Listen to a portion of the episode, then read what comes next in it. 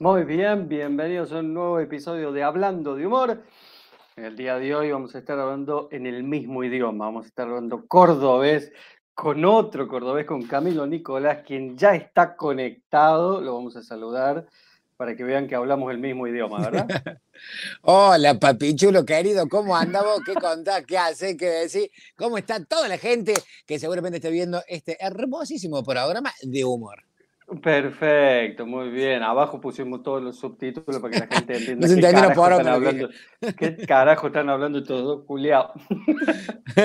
Qué cool. ¿Cómo estás, Camilo? Bien, bien. Muchas gracias Bien. primero por, por sumarte a charlar de humor, ¿sí?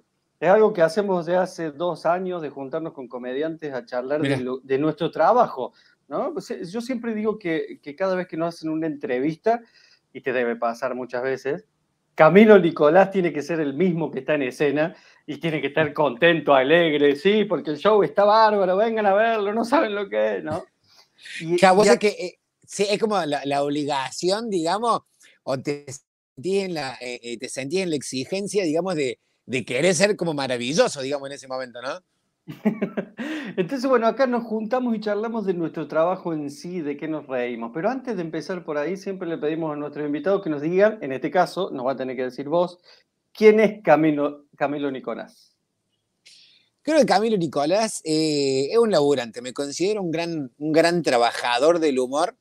Este, bueno, de hecho creo que, si me pregunta, creo que lo terminé de comprobar, digamos, ahora en, en- toda esta ida y vuelta que estoy haciendo Córdoba, Buenos Aires, digamos, en paralelo armando mi show, en paralelo teniendo una familia, digamos, eh, ensayando acá en Buenos Aires, yendo y volviendo dos, tres, cuatro, cinco, seis veces por semana, digamos, eh, en auto, a funciones, eventos privados, me vuelvo, llego directamente para el ensayo y, pero igualmente, indistintamente que uno por momento puede tener un cansancio físico, digamos, ¿no?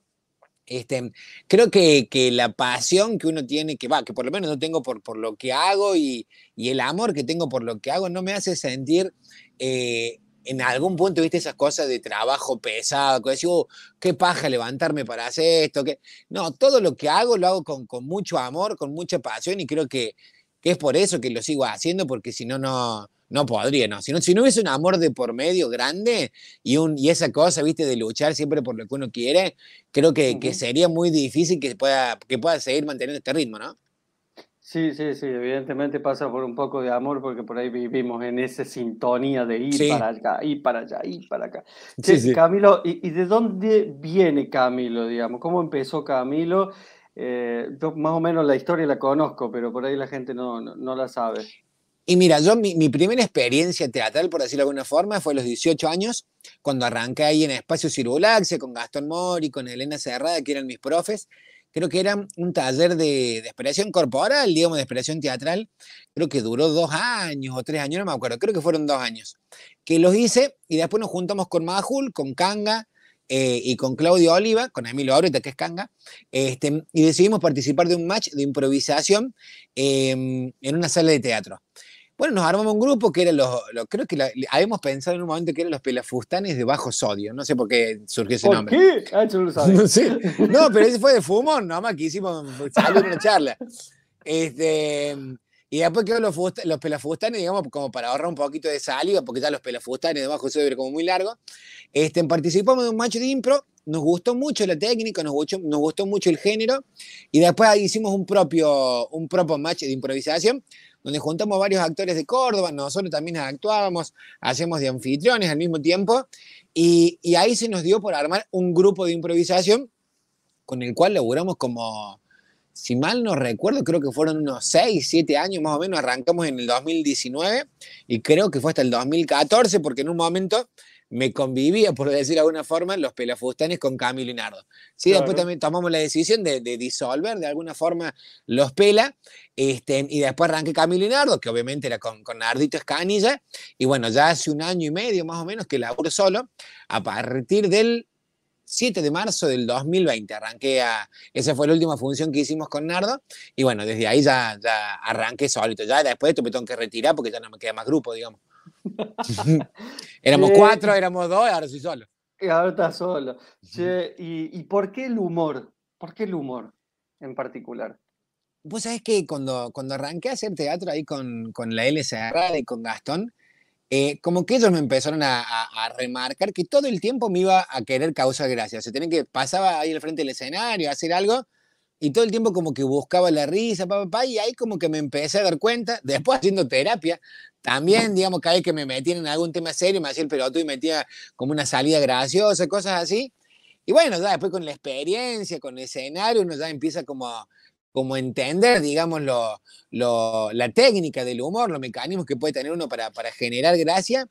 Pero creo que también, digamos, de, para no caer en el discurso de la nobleza, de la risa, de que la risa sana y bla, bla, bla, creo que, que principalmente, eh, y siendo un poquito egoísta, que por ahí la, la, la palabra egoísta tiene un poquito de mala prensa, pero creo que si a uno lo hace feliz, todo lo que da generalmente hace feliz a los demás. Y si uno no está feliz consigo mismo, seguramente genera mierdita para todo el mundo. Yo creo que a mí me hace muy feliz mi labor. O sea, lo disfruto mucho. Gracias a Dios tengo la posibilidad de que de que mi hija, mi, mi, mujer, bueno, ni hablar mi familia donde crecí, siempre me apoyaron mucho en esto y, y, me encanta, lo amo tanto, o sea, me encanta ver la gente cuando se ríe. Este, mm, siento también que uno está, eh, a ver, cooperar, cooperar con la felicidad, con la risa de alguien, de un momento divertido, es un montón. Cuando tomas conciencia de eso, digamos, porque tranquilamente puedo hacer un sorete que, que, le arruina la vida a alguien, digamos, o los momentos. Y no, por ahí uno termina armando un show de una hora, una hora y cuarto, o un videito de un minuto, de cinco, lo que sea, y la gente se ríe con eso, digamos. O sea, creo que, en un punto es de los laburos más nobles que, existen, digamos, de brindarle felicidad o algo que lo haga feliz a la gente, ¿no? Y, eso puede decir que te hace feliz a vos, te hace reír también lo que haces. Yo tengo una, bueno, pero mira, ahora tengo, tengo la experiencia de estar eh, haciendo una comedia bueno, que existe una cuarta pared, digamos, lo que pasa, pasa entre el elenco, se puede transmitir un poquito, digamos, pero no por ahí como estoy acostumbrado, ya sea en el stand-up o en la improvisación, a romper la cuarta pared. Eh, sí, a, mí me entretiene mucho lo que hago. Y de hecho, si no me entretiene, trato de no hacerlo. Gracias a Dios tengo la, la posibilidad y también me, me obligo un poco eso a, a elegir lo que me hace feliz. Si tengo que hacer algo que no me hace feliz, no me sale. O sea, no, ya pongo cara de orto, ya tengo mala onda, ya me embola. Justo me pasó, ayer estaba hablando con, con un amigo y le decía, qué zarpado estar ocho horas en un lugar donde no te sentís feliz. O sea, sería muy difícil que después de eso, digamos, puedas, no sé, transmitirle felicidad a tu familia o a tu hijo o a lo que sea. Este, pues es que yo soy de la idea de que es clave estar en un lugar donde, donde seas feliz, digamos, donde te conectes con lo bueno tuyo y también soy de, viste que hay muchos, no, por ahí por plata, uno tiene que hacer ciertas cosas para no. Sí, lo entiendo, ¿me entendés? Pero también por momentos una postura medio cagón que saben tomar, eh, que hasta le he tomado yo en algún momento, digamos, te lo digo porque pasé por eso, ¿me entendés? De estar pasándola como el orto y decir, chepa, a ver, voy a elegir lo que me hace feliz. Y después la plata viene sola. O sea, la plata, los éxitos, lo poronga que sea, digamos, viene solo porque no estás pensando en eso, ¿me entendés? ¿Y, ¿Y por qué pensás no sé, más allá que te da felicidad hacer lo que haces, subir a un escenario, ¿por qué tenemos esa locura de querer subir al escenario? Sacando la felicidad que te da, ¿qué, nos pasa por adentro en la cabeza? Porque mucha gente quiere dar felicidad también, pero no se sube a un escenario. Y mira, a ver, cagate de risa, digamos, un médico curando a su paciente le está dando felicidad, le está dando tranquilidad.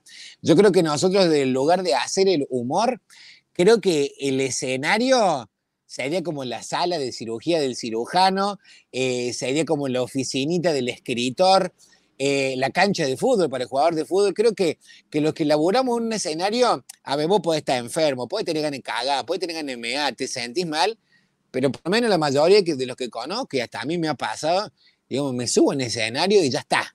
O sea, todo lo que me preocupaba, todo lo que me aquejaba, todo lo que me rompía los huevos, puse una parita arriba del escenario y me transforma.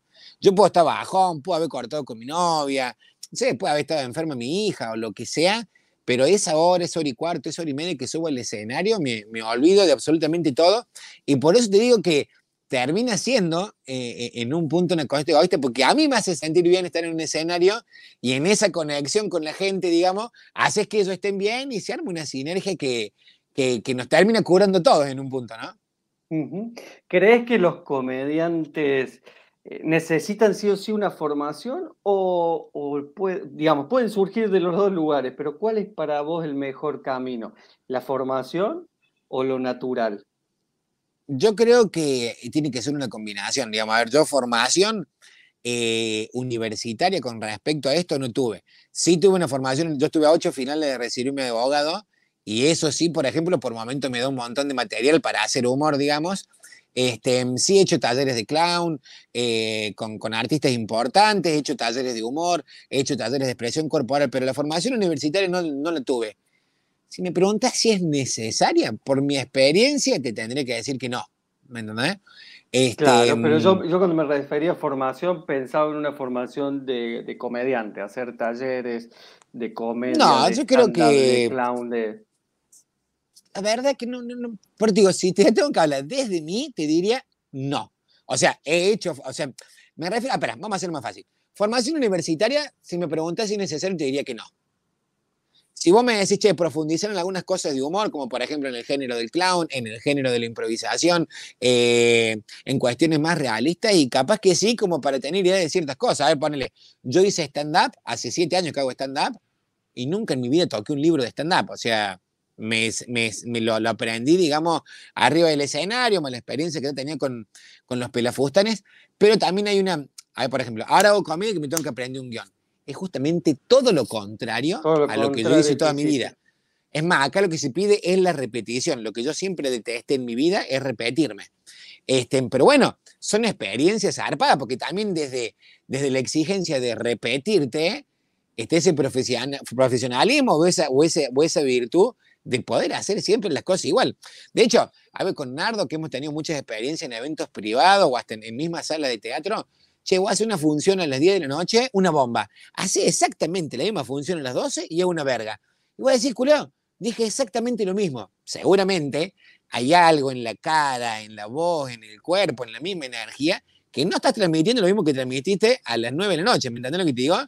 Y, creo que en eso, por ejemplo, elaborando con guion y en la repetición, creo, creo que uno puede encontrar herramientas justamente para, para volverse cada vez un poquito más profesional, así como un jugador de fútbol practica donde patear penales, creo que el humorista también o el comediante se tiene que exponer a hacer un montón de cosas justamente para ir curtiéndose.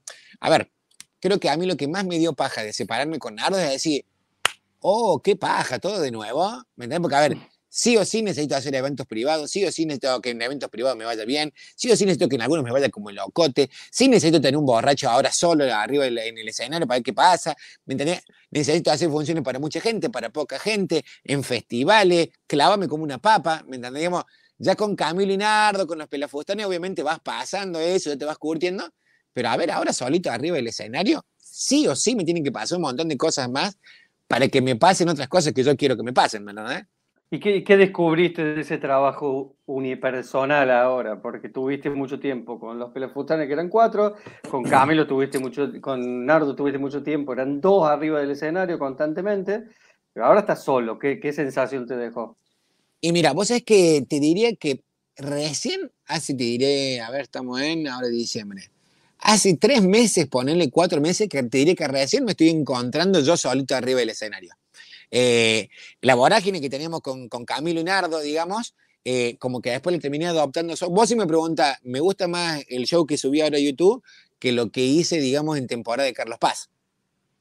Porque ahí me, me escuché una vez que me filmé, me sentí súper acelerado, eh, no me gustaban ciertas posturas corporales, y después viendo, analizando, eran justamente parte del mismo trajín que venía de, la pandemia, de hacer vivo, eh, de empezar primero a hacer eh, teatro en Córdoba, después de vuelta a la temporada. Súper acelerado me sentí. Hoy te diría, hoy, hoy no sé si hoy es el día, digamos, porque estoy acelerado, pero te quiero decir, eh, en el escenario siento que bajé mil cambios. Que por ahí con Nardo no lo notaba, porque Nardo sí maneja una cierta tranquilidad, una cierta paja arriba del escenario, que conmigo era como un, un contrapunto, digamos. Pero cuando ese contrapunto se queda solo, haciéndose la paja, digamos, rápido, es otra cosa también. Y diré que recién ahora me estoy encontrando y, bueno, ni a hablar que, a ver, che, si a los pelafustanes le iba mal en una función, no iba mal a los cuatro. Si con Nardo no iba mal en una función, éramos dos. Ahora, si te va mal, es tu cara y tu cabeza, digamos, o sea, no hay, no hay mucha opción. Así como para las cosas buenas y como para las cosas malas también, ¿no? sentí que cuando te va mal, ¿qué porcentaje tiene Camilo y qué porcentaje tiene el público y qué porcentaje tiene el ámbito donde se está? No, creo que, a ver, muchas veces le he echado la, culpa al público, digamos, apenas termino la función, porque sí, hay públicos que, son una, una, verga, digamos, pero no porque el público quiera, ¿me entendés? Surgió, se juntaron todos los caras verga juntos, pero sí me preguntaba, creo que la principal culpa en un, culpa, responsabilidad, capaz que le diría, eh, en un 90% del artista que está arriba del escenario. Ahí ponele, la semana pasada tuve una función, eh, una función privada y para mí no me fue bien. Había gente que estaba chocha, venía, me saludaba, saludaba, sos un crack, qué genio. Pero para mí había sido una verga la función. Y, y cuando terminaba una función y fue una verga, voy a decir, ¿y qué hice para remontarla? O sea, ¿qué tendría que haber hecho? Che, te invento, hay 100 personas. Hay 50 que la están pasando bien y 50 que sabe y que te da cuenta más o menos por la cara que la están pasando como el orto. ¿En dónde me, me quedo? ¿Me quedo en tratando de conquistar los 50 que la están pasando como el orto o me quedo copado con los 50 que la están pasando bien? ¿Me entendés? Y creo que justamente en este laburo que te decía recién, de cosas que uno le tienen que ir pasando, está ese laburo. Yo tengo mucho en la cabeza de quedarme en la gente que le está pasando como el orto. Y me voy con esa sensación, transito, transito la función con esa sensación y es un error. ¿Me entendés? O sea, como decir, che, es un error porque, a ver, a ver, una pelotudez te voy a decir, por ejemplo, no sé, tengo un video subido a YouTube, tengo, ponerle 670 me gusta eh, en el video y tengo 9 no me gusta. Y yo me quedo pensando en los 9. ¿Qué le pasa a estos 9 pajeros que no le gusta? ¿Me entendés? Voy a decir, culo, pero dice, o sea, no llega al, al, al 3%, digamos, midiéndolo en la gente que no le gusta. Voy a decir, tan idiota puede ser de pensar que le puede gustar un 100%, ¿me entendés? O sea, que a alguien no le gusta, no significa que tu laburo sea una verga y que tengan que encerrarte en una oficina y ver qué carajo hacer, ¿me entendés? Eh, pero bueno, a ver, yo creo que la gente siempre piensa que, el laburo del comediante, el humorista, el influencer, el Instagramer o, la, o, cualquier profesión que te genere una exposición, piensan que todo es fácil, que todo es liviano, que... Y te digo la verdad, se, te digo, se sufre, porque no sé si sufre, pero por momentos se le pasa mal, digamos, che, entre que uno te putea que no lo conoce, entre otro que te barde así de la nada porque le pinto, el que te dice, no sé, son cositas que a nivel psicológico y todo, es cuestión de irle a lo bueno también, si uno si no te compra una pistola lo caga tiro todo, ¿me entendíamos? Es como, eh, eh, es difícil por momentos también, digamos, que te estén juzgando todo el tiempo, ¿no? Pero nosotros nos exponemos y tenemos que aceptar eso que nos juzguen, digamos. Uno tiene que entender que no puede eh, yo quedar no soy mucho de esa idea. Yo, no comparto eso. Sé la idea que nunca le vamos a llegar a convencer a todos los que están en el auditorio. Está perfecto, pero de ahí que me diga que soy un pelotudo hay un tranco largo, ¿no? Ah, sí, sí, puede ser. Y más si me lo decís en la cara, más si me lo decís en la cara. Así, ¡ah! Porque yo no transo, yo no transo con esa, esa, para mí, una idea pelotuda que tiene la gente de, ay, si vos sos un personaje público, tenés que aguantar la poronga. Yo no tengo que aguantar la falta de respeto de nadie. Si vos me falté el respeto, soy un irrespetuoso. Yo decido qué hacer con esa respetuosidad. Si te la dejo pasar, si te escupo, si te insulto, digamos, eso ya es un drama mío, pero creo que los que estamos en ese lugar, yo por ahí leo cosas, no te digo que, me pasa a mí, pero que le escriben a, otros artistas que voy a decir, Julio, ¿qué te piensas que ese guaso no lee, que no, que no tiene corazón, que no tiene sentimiento? Se le ríen de la hija, de la mamá, del papá, de él. voy a decir? La gente por ahí en eso no mm, no termina de tomar conciencia que es una persona que se dedicó a hacer un laburo y que tiene el mismo sentimiento que vos tenés y que, che, a mí si me hacen una nota en el diario, yo voy y leo la nota y por ahí me fijo los comentarios. Y si no te fijas los comentarios, porque no te querés enroscar en alguna puteada de un NN que anda, sabe qué le pasó de chico para que sea tan bosta, digamos, en dejar en un como yo siempre digo esto, vos vas por la peatonal del centro, no te gusta una vidriera, entra y decís, che, me parece una poronga tu vidriera, ¿cómo no se le prende fuego el negocio? Y siguen caminando. No, creo que si no te gusta algo, seguís caminando y ya está. Pero viste que la gente por ahí con... Pero te da las redes, yo, yo te, lo, te lo llevo a esto. Comúnmente uno encuentra eso en redes sociales, ¿verdad? ¿Sí? No es que vos salís del teatro y te para uno y te dice, che, qué mierda lo que hiciste.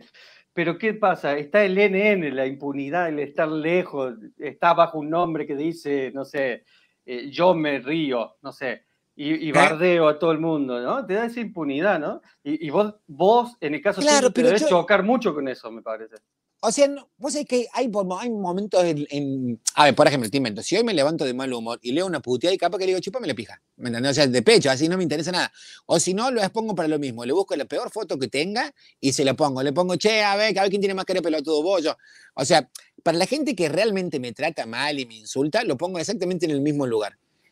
Por momentos la dejo pasar. Es, depende del día. Te juro por Dios que no soy de la idea de que hay que dejarla pasar, porque para mí esa gente, si se la deja pasar digamos, siguen haciendo lo mismo y no toman conciencia de que no está bueno lo que están haciendo. Pero sí, como que, o sea, por momentos reniego con eso. Pero, a ver, no le doy, no me llega, pero reniego, ¿me entendés lo que te digo? A decir, oh, tan mala leche puede ser de decir eso, ¿me entendés? O sea, o hablar de alguien cinco. Bueno, me pasó una vez que había un tipo que me puteó cuatro años seguidos. No cuatro años. Le mandé un mensaje y me che, Master, ¿qué te pasa? ¿Qué te hice para que me pueda? O sea, una nota en la voz, me puteaba. Una nota, ah, subí algo en mi red, me puteaba. Subí en camino, me puteaba. Y un día me tomé el trabajo de ir a buscarlo en laburo. Tranquipiola, así fui. Entré, se dio cuenta que era yo, se dio cuenta que era yo, yo me hice el pelotudo, me pedí un café, qué sé yo, papá, papá. En un momento cuando le voy a pagar, le doy la plata y se la agarro fuerte, ¿viste?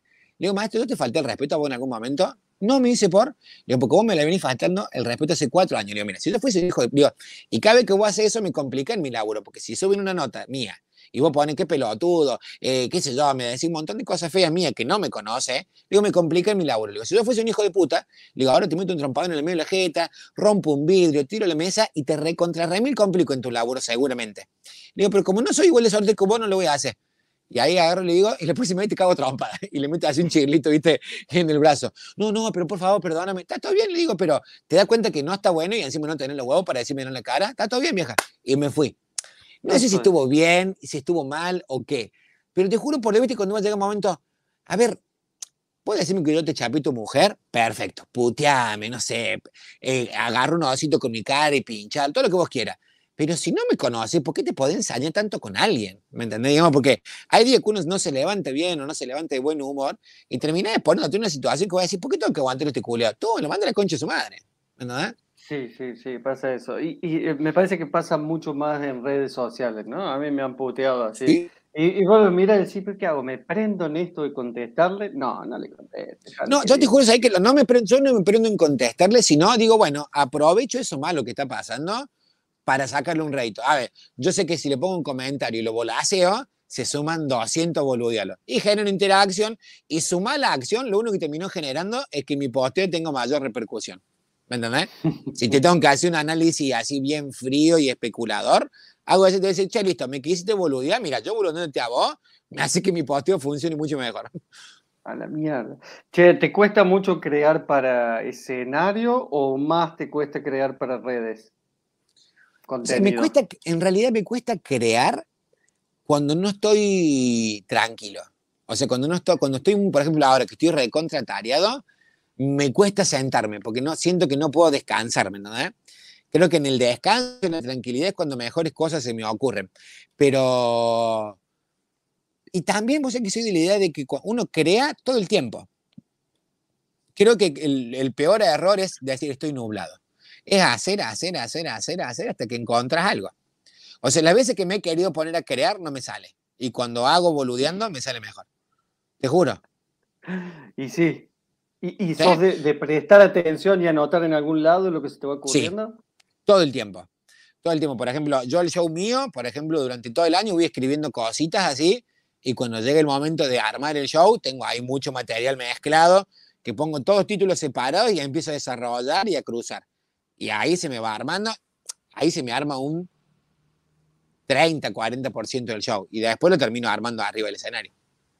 ¿Y, eh, sos de laburar arriba del escenario? Hay muchos comediantes que laburan directamente arriba del escenario. Confío mucho más en la risa de la gente que en la mía.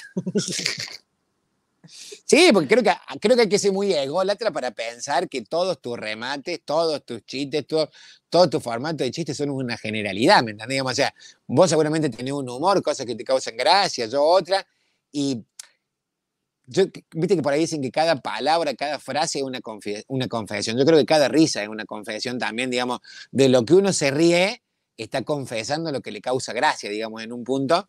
Y, y creo que bueno, el laburo del humorista y el comediante creo que va mucho en eso, y ni hablar del stand-up. Es que el secreto está en encontrar la mayor generalidad, digamos, ¿no? Con Nardo teníamos un, buen monólogo que era eh, el dentista. Y después yo sentándome a analizar, digo, che, ¿por qué funcionó tan bien esto? Lo vi, lo vi. Voy a decir, claro, funcionó bien porque todo el mundo pasó por un odontólogo. Por el proctólogo pasaron algunos, eh, por el urólogo pasaron los que tienen pito, eh, no sé, por el otorrino, laringólogo, los que tuvieron algún problema de nariz, garganta, pero por el dentista, el 99,9 pasó. ¿Me entendés? Y el miedo al torno, y el querer encararte la, la, odontólogo, lo que sea. Porque digo, creo que siempre el gran secreto es encontrar el que voy a decir, esto es. ¿Me entendés? y, por ahí, a medida que va pasando el tiempo, los comediantes, como en su mayoría los que he entrevistado, dejan la generalidad y se meten en pensamientos muy particulares de ellos. ¿A vos te está pasando ese proceso? Y creo que cuando uno agota la generalidad o la búsqueda, a ver, es como viste los videitos de, de Instagram. Todos tenemos un amigo que tal cosa, el amigo fumón, el amigo que agarra tal cosa. Y ya te, después tenés que empezar a hilar más fino o irte a lo absurdo porque ya lo, lo general, lo público, ya está agotado, ¿me entendés? Y hay que empezar justamente en la particularidad o en la particularidad de un personaje, que ya sea, no sé, un personaje que cuenta chistes, o un personaje que analiza refranes, o... Bueno, a ver, por ejemplo, creo que la salida más fácil, si me pregunta para mí, digamos, en red, es reaccionar, digamos. Eh, y en el reaccionar lo que uno está mostrando es su impronta, digamos, de dónde. A ver, yo tengo una cosa, no sé si definirme escatológica, digamos, pero a ver, yo sé que puedo hablar mucho de caca. ¿Por qué? Y porque desde que tengo memoria y uso de razón, cago seis, siete veces al día. O sea, mucho en mi cabeza está mezclado con el, inodoro, ¿me entendés? Digamos, está ligado al inodoro porque, a ver, tengo colon irritable, hemorroide, eh, esofagitis erosiva, cálculo en el colon. Mi, mi tracto digestivo, digamos, para mí es me ha marcado mi vida. Y no es porque me gusta hablar de caca, sino porque la mayoría de mi vida pasó en el baño. ¿Me entiendes lo que te digo? Pasó en el baño. claro. Este, pero, y tengo muchas, muchas experiencias, che, desde cagar en una letrina, eh, de cagar en un baño donde no había inodoro, después el, baño de la abuela que tenía una sala de estar para el sorete, ¿me entendés? Digamos, no sé, millones de cosas que me han brindado, brindado una experiencia con eso. Como también te puedo hablar cosas de abogado, cosas así, que en algún momento también como que toqué un poquito ese pito, digamos. No, no, sí, vale, por ahí, eh, eh, y, pensando en eso, eh, dejando la generalidad y empezando en la particularidad, ¿llegás a un posicionamiento con respecto a algunos temas? ¿Sos de pararte en el escenario y hablar de cuestiones políticas? ¿Sos, ¿No te gusta eso? ¿Cómo lo ves eso? No sé que las cuestiones políticas, creo que todo lo que uno hace y dice es política, ¿no? Digamos, partiendo de esa base. No es necesario decir voté a tal o soy admirador de tal para que uno esté hablando de política. Este, mm, creo que desde un monólogo, a ver, yo escucho un monólogo y me doy cuenta para que lo tira, digamos, porque eh, en algún lado, digamos, te explota la, bomba, ¿no? Este, mm, no soy de idea de meterme en política, primero y principal porque no me siento cómodo. Segundo y principal también, digamos, como mi viejo es político, digamos, lo que siempre intenté fue alejarme de eso, digamos. De hecho, hay muy pocos que me ligan con mi viejo, digamos, pero eh, ya una vez que me hice un poquito más conocido, sí era como más fácil hilarnos, digamos, y después en la exposición mostrar una foto con él, digamos, se caía de maduro, digamos. Pero no, nunca me gustó. Y aparte, como tengo una postura tan a ver, yo, creo que soy una generación de la que, ya perdió el, viste que antes era radical o peronista, unitario federal, ¿me entendés? o sea, ya viste que ya son más personalistas los partidos políticos, creo que hay muy pocos partidos que se sostengan por una cuestión ideológica más que, que, personal, digamos, ¿no? Eh, y por ahí, como estoy de acuerdo con uno, no estoy de acuerdo con el otro, prefiero no. Y las veces que me he puesto en ese lugar siempre fue un puterío. Che, una vez fui a un programa. Eh, ¿a quién votaría? ¿Cristina o Macri? Dije Cristina y todos los macristas puteándome. Al otro día tiraba una para el otro lado, todos los cristinistas puteándome. Pensé que es un lugar que voy a decir, che, puteame. O sea, hasta prefiero que me putees si te gusta lo que hago. No, pero ah, si me va a hinchar los huevos por, por quién voto, no tengo ganas de entrar en esa, digamos. ¿Me entendés? Sí, sí, sí, lógicamente. Y, y, pensás que se puede reír, la última que te hago, y ya nos vamos despidiendo. ¿Pensás que se puede reír de todo o ha cambiado el humor en este tiempo? Yo creo que, mira, soy de la idea de que cuando un chiste a uno no le causa gracia, deja de ser gracioso. O cuando un chiste depende de alguien, deja de ser gracioso. A ver, yo creo que, a ver, vos me preguntás, Cami, ¿harías chiste de tu nariz? Sí, lo re haría. Vení vos, me haces un chiste de la nariz, te voy a aguantar uno solo. Al segundo te voy a decir, ¿por qué no te va la concha de tu madre? ¿Me entendés? Digamos, y si yo tengo 10 personas encima que están riendo de tu chiste sobre mi nariz, creo que no está bueno hacer gracias desde ese lugar. Creo que nunca se tendría que haber hecho gracias desde ese lugar. Porque digo que si el humor, ha, el humor ha cambiado al día de hoy, creo que ha sido una evolución, lejos de ser una involución. Sí me parece una involución para los que piensan y sostienen que hay cosas de las que no se pueden reírse. Estamos diciendo cosas. Sí, sí, sí, sí, digo, cuando voy a decir, che, ¿está bueno que no nos podamos reír el gordo? Sí. Si vos sos gordo y te querés reír de vos, mortal. Pero no lo agarré el gordo para la cagada porque le estás riendo costito de él. Tampoco lo agarré el pelado o a él, ¿me entendés? Creo que cuando vos agarrás a alguien de punto para reírte de él, creo que ahí deje de ser gracioso porque estás, estás cagando puñete uno a favor de tu laburo y está poniendo un montón de gente que se ríe de él también y a nadie le gusta eso. No, sí, sí, evidentemente. Che, la, eh, la última siempre cerramos con la misma, que nos cuentes cuál fue tu mejor función y cuál fue tu peor función, esa que no te olvidas nunca más en tu vida. ¿Cuál fue la mejor y cuál fue la peor? Y creo que mi, a ver, mi mejor función. Creo que una de las mejores que tuve, que más me gustó y que más cómodo me sentí fue la que grabé ahora para, en el Quality, que lo hice ahora en, en, octubre, creo que fue una de mis mejores funciones, digamos, porque también teniendo en la cabeza que estaban filmando y no querés furciar y querés que la gente se ríe en los lugares que vos tenés en la cabeza que se van a reír, creo que fue una de las más perfectitas y que encima quedó grabada. Creo que eso la hace perfecta, que quedó grabada, ¿verdad?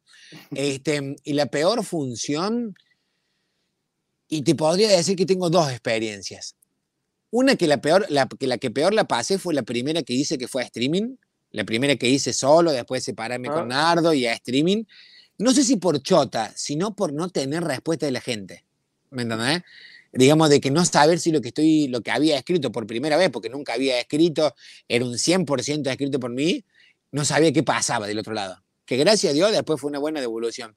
Eh, y después una que tuvimos con Nardo en Morrison, que fue un vergón, que bueno, eh, que fue justamente lo que te decía recién, la experiencia que uno necesita para poder sortear algunas dificultades arriba del escenario. ¿Y qué pasó en Morrison? ¿Qué, hicieron? ¿Todo era, todo el público que nosotros nunca le íbamos a causar gracia. O sea, estaba. Eh, o sea, la gente que nosotros no teníamos que consumir esa noche habían salido de otro lado. era un bar donde estaba el abuelo con el nieto. ¿Me entendés? Y el público del medio era el que a nosotros nos hacía falta. Decíamos, al viejo no le íbamos a llegar por ningún lado, 70, 80, 90 años, y al pendejito de 4, 5, 6, 7 años no le íbamos a entrar por ningún lado. Y es como decir, ¿qué le digo a esta gente? Digamos, todo lo que yo digo no va a funcionar, digamos. ¿Y qué hicieron? ¿Hicieron más cortos? ¿Se tomaron el palo? No, no, no pusimos, papel, no pusimos papel de músico. En papel de músico, bla, bla, bla, mirando así, poniendo la panorámica. Y bueno, y este es nuestro show. No funcionó, listo, muchísimas gracias, no un Disney. Porque también, por momento, también, por digo, en un momento hay que saber bajar la guardia, che, intentamos con una, intentamos con otra, salimos del monólogo, nos fijamos de qué, y no entramos por ningún lado. Dijo, bueno, listo, vamos por donde era, y listo, será hasta otra vez. A mí me encanta la frase que yo siempre digo que es hay que saber irse. Sí, ni hablar, sí, eso es clave, es clave. Sí, sí, sí. Bueno, querido, muchas gracias por haberte copado charlar. Sabemos que estás muy ocupado, mucha mierda en todo lo que viene ahora. Muchas eh, gracias. ¿Algo para agregar en el final? Nada, muchísimas gracias por el rato. Eh, estuvo lindo hablar de, cuestiones que, están por ahí más detrás del escenario que arriba del escenario. Este, mm, nada, eso nomás lo espero el 25 de diciembre ahí en el Teatro Lau, que voy a estar con Una Noche en el Hotel, con Pedro Alfonso, Georgina Barbarosa, este, Sofi Macalli, Pachu Peña, Rochi Garzaba, el de Sierra, y el 17 de enero en el Teatro La Caña, que voy a arrancar con mi show, Tranqui Piola. Tranqui Piola, pero muy bien. Quédate conectado, yo corto el, eh, el vivo y nos saludamos por privado. Dale.